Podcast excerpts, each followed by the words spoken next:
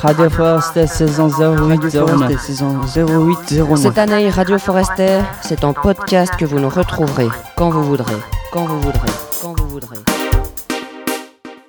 Bonjour et bienvenue à l'écoute de ce nouvel épisode de podcast Radio Forester. Aujourd'hui, c'est Damien et Nicolas qui vous parlent du TADA. Les actualités. Les actualités, Les actualités de l'établissement scolaire de Pédo-Chèvre. Bonjour, aujourd'hui je vais vous parler d'un problème qui me concerne. Il s'agit du TADA. Waouh, un mot bien compliqué. Que veut dire TADA? Cela veut dire trouble de l'hyperactivité avec déficit d'attention. Et pourquoi dis-tu que ça te concerne? Parce que je souffre de cette maladie qui n'en est pas vraiment une, car on ne peut pas la supprimer entièrement. Comment sait-on qu'on est hyperactif? Dans un milieu familial, les enfants atteints du TADA vivent toujours à fond les manettes. Quand on s'adresse à eux, ils donnent l'impression de ne pas nous écouter.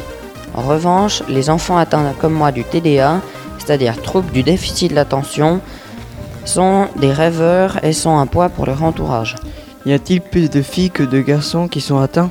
Il y a eu des études qui prouvaient que les garçons étaient 3 à 10 fois plus atteints que les filles. La différence, c'est que les garçons seront plus hyperactifs et plus violents que les filles, qui auront plutôt tendance à montrer de l'inattention et de la rêverie. Quels sont les inconvénients que rencontre une- un enfant souffrant du TADA? Pour les deux cas, le fait d'être absent en permanence et d'être comme coincé, cela empêche d'aller dans une voie scolaire habituelle, malgré une intelligence tout à fait normale. Ces enfants ont de grands risques de redoubler une voire plusieurs années scolaires. Ça c'est pour l'école, mais en dehors?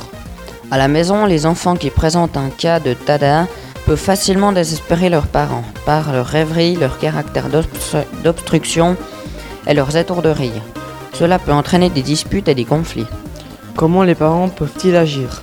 Il faut imposer des règles de vie claires, faire des compliments quand il y a des choses positives, que cela soit à l'école ou à la maison, le féliciter quand il respecte une ou plusieurs règles, se préparer à toutes sortes de problèmes, faire de façon à ce que les ordres soient plus intéressants, essayer de se calmer et de ne pas se fâcher après lui, se souvenir que l'enfant n'agit pas par mauvaise volonté, mais qu'il agit de façon très particulière.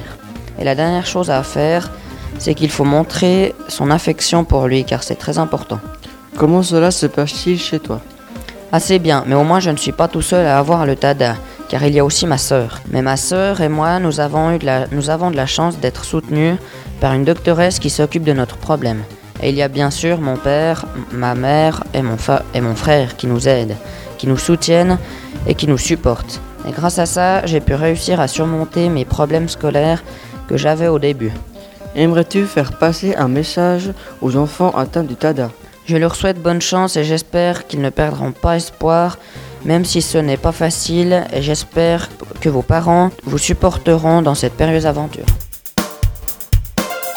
Radio Forest saison Radio 0809. Forest saison 0809. Cette année, Radio Forester, c'est en podcast que vous nous retrouverez quand vous voudrez, quand vous voudrez, quand vous voudrez.